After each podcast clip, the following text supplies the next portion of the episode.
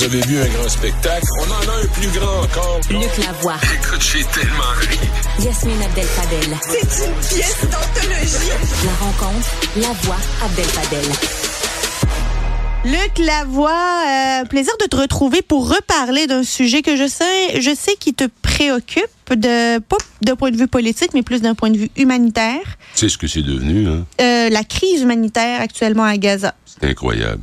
C'est incroyable. Et là, dans le journal Le Monde d'aujourd'hui, Raphaël Pitti, c'est un médecin humanitaire qui s'est rendu dans la bande de Gaza. Euh, et là, le monde l'a rencontré là.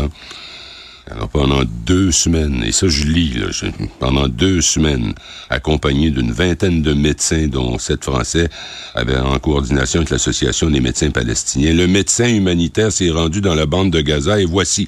À quoi ressemble, c'est la question que pose le journaliste, et c'est là que ça m'a fait comme... Oh, c'est le chaos. D'abord par la présence de plus de 25 000 personnes venues se réfugier aux alentours de l'hôpital européen. Elles s'enta- s'entassent dans des abris faits de briques et de brocs. À l'intérieur, il y a environ 6 000 personnes la journée et plus encore pendant la nuit où les bombardements sont plus, les plus intenses. L'hôpital qui avait une capacité de 400 lits en a aujourd'hui 900. Ah. Des cadavres dans les housses sont posés contre un mur en attendant d'être enterrés. Une vie qui s'est réorganisée, des mamans qui vivent sur le trottoir, qui essaient de faire du pain, des cordonniers qui essaient de gagner leur vie. C'est quel est l'état du système de santé? Et on lui pose la question, il est proche du néant. Dans le sud de Gaza, hormis l'hôpital européen, seuls trois hôpitaux sont encore en état de fonctionnement et écoute bien celle-là. Tous les directeurs d'hôpitaux de Gaza ont été arrêtés par l'armée israélienne, interrogés et manifestement torturés sous le prétexte qu'ils sont pro-Hamas. C'est incroyable. La Croix-Rouge internationale qui craint de devoir déclarer prochainement l'ordre d'évacuer la zone.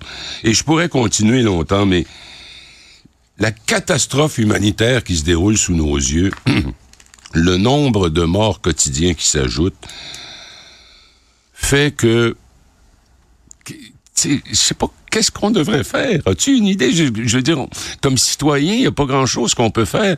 Les États-Unis appuient Israël aveuglément tout en disant on va essayer de protéger les civils. De toute évidence, ça marche pas. Mais on a oublié aussi qu'il y avait encore une centaine d'otages. On dirait qu'Israël a abandonné ses propres citoyens qui sont aujourd'hui à otages du Hamas. Absolument, absolument. Et, et- et On le dit pas assez, ça. Et on apprend de plus en plus que les soldats euh, qui participent à l'offensive israélienne sur, en- à Gaza sont en quelque sorte fanatisés.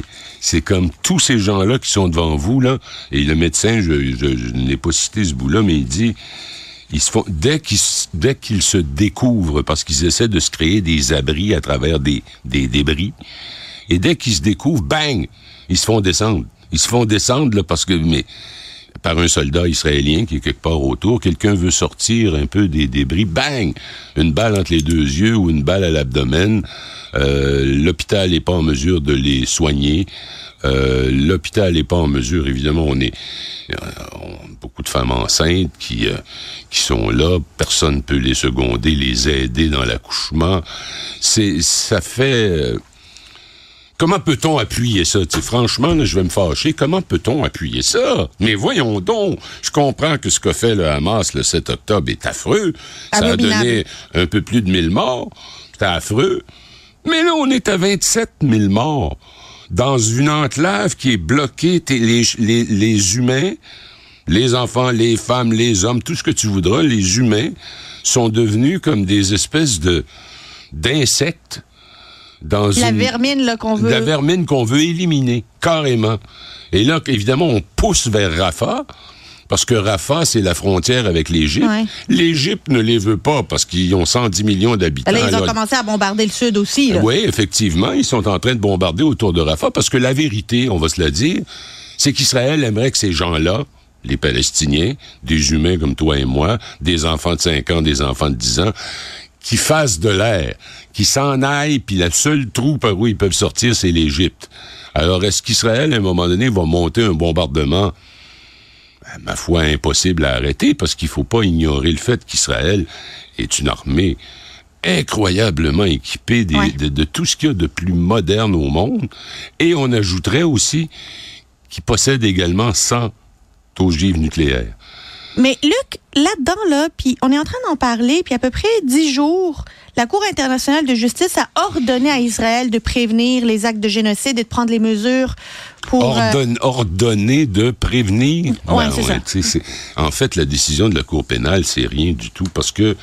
Mais comment tu fais? Comment tu fais? Je t'ordonne de prévenir. Comment tu fais ça? Oui, mais l'Afrique du Sud pourrait revenir pour dire les, ça n'a rien changé, votre jugement, puis là, maintenant, vous devez demander à cesser le feu.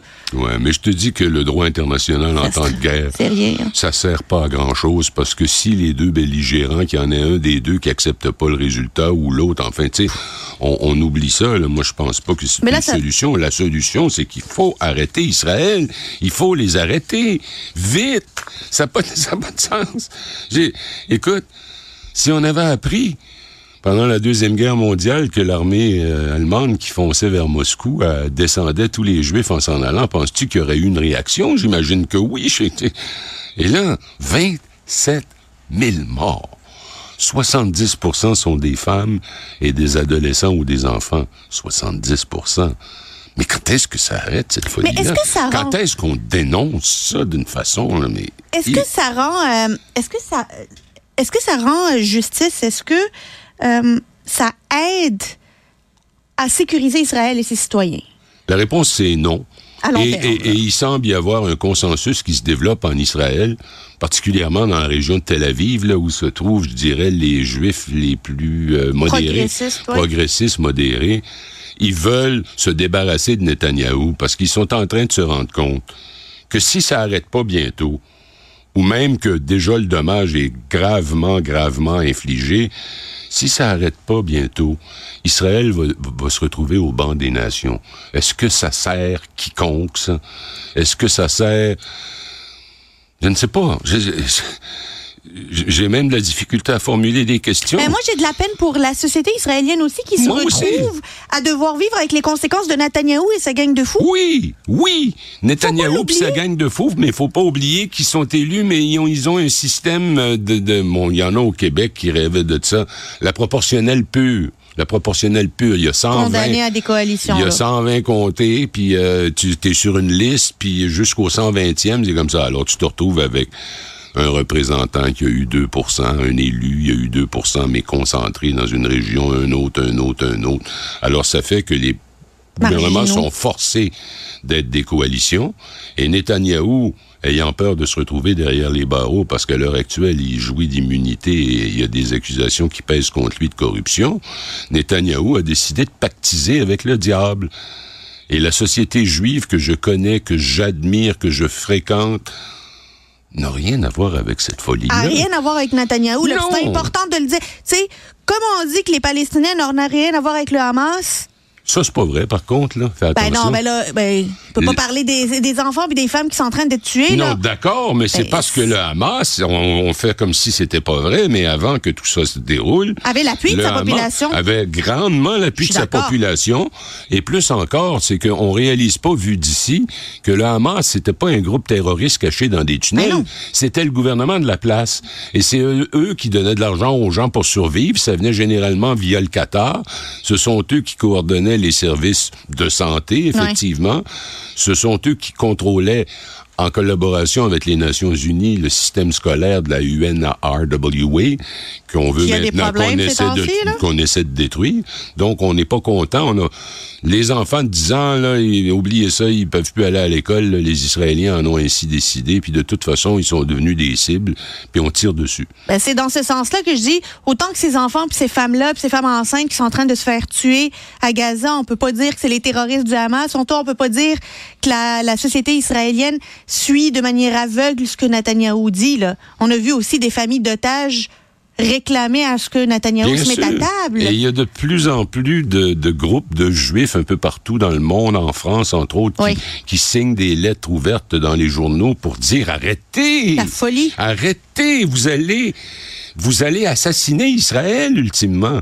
Si Israël devient complètement, mais complètement isolé, là, hein, il va leur rester quoi? Des bombes atomiques? Écoute. Ça faire quoi avec dans ce temps-là? Exactement. Et, et- et pourtant, Israël.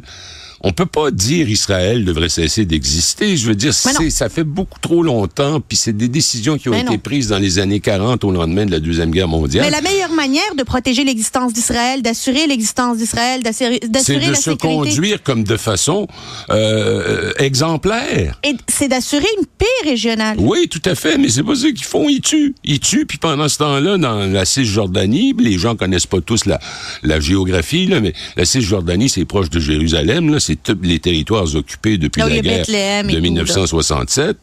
Ouais, puis Ramallah, puis tout ça, bon. Hébron et le reste. Euh, ben, à l'heure actuelle, les colons juifs s'en donnent à cœur joie. Ils tirent dans le tas. Alors, on est rendu à 700-800 morts, là, pour absolument rien. Il n'y a pas. Les colons juifs, ce sont ces espèces de, de, de, de fous de Dieu là, qui s'en vont dans les territoires palestiniens puis qui disent cet endroit m'appartient, bang, je construis une maison, ou cette maison m'appartient, sortez de là. C'est inouï. C'est c'est du jamais vu à mes yeux. Et euh, le général de Gaulle disait de- du peuple juif que c'était un peuple d'élite. Il a raison. Quand on regarde l'histoire, c'est un peuple qui a tellement donné à l'humanité. Dans, dans Mais- toutes les mais sphères. pourquoi vous faites ça? Pourquoi vous, de la communauté juive de Montréal, vous faites pas une lettre au consulat, je le sais pas. euh, euh, il faut que ça arrête. Il faut que ça arrête parce que ils vont le regretter pour le reste de leur jour. Luc, euh, juste avant de te laisser, on a vu que de plus en plus de jeunes Américains reprochent à Joe Biden cet appui aveugle envers Israël. Fait, oui. Et ça, ça rentre comme un élément important dans cette course euh, qui s'enligne, la course présidentielle, parce qu'on dirait qu'il lui reproche d'être menotté puis d'être euh, à plat ventriste devant une horreur qui est en train de se passer ailleurs. Il y a ça, mais il y a aussi le fait que il y a de- la communauté musulmane des États-Unis est beaucoup plus grande qu'elle l'était il y a 4 ans, Ouais. puis il y a 8 ans, puis il y a 12 ans, n'est-ce pas? Alors, il, il- par exemple, pour gagner la présidence, il fallait absolument qu'il gagne le Michigan la dernière Ouais. fois. Il l'a gagné par la peau des fesses. Et là, comprends-tu où est-ce qu'il y a la plus forte communauté musulmane? C'était au Michigan.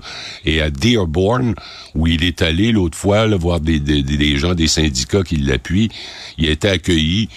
Il n'y avait, rien- il y avait rien de violent, mais il a été accueilli par des manifestants, puis il y avait des gens qui se gênaient pas pour le dire. Qu'est-ce qui fait? Pourquoi sommes-nous à plat ventre devant un tel massacre? Qu'est-ce que vous faites? Est-ce que nos frères palestiniens, nos sœurs, sont juste quoi? La de- chair à canon. de la chair à canon. Ce sont devenus des cibles pour l'entraînement des soldats israéliens. C'est dégueulasse. Moi, je... J'en, j'en peux plus de ça. Puis là, évidemment, c'est toujours le même phénomène. La fatigue qui s'installe concernant cette information-là. Puis on en parle de moins en moins. La première page des journaux, ça se retrouve à la page 43. Ben ouais. Puis une pleine page se transforme en trois paragraphes. Puis les gens disent Ah, fait des milliers d'années qu'ils se battent. ou, Pensons à d'autres choses. là. Attention. Comme on l'a fait avec l'Ukraine, comme on l'a fait avec d'autres conflits. Là, on en parle d'ici et là quand il y a quelque chose de gros, mais autrement, ça n'en fait plus partie de la- l'actualité quotidienne médiatique. là. Voilà, mais je blâme pas les médias. Je veux dire, la population, à un moment donné, devient comme immunisée. Ils voient les images à la télévision, puis ils disent, regardons non d'autres choses. Là. Pourtant, n'oubliez pas ce qui se passe. N'oubliez pas ce qui est en train de se passer. C'est inacceptable. Luc Lavoie, merci beaucoup. Merci.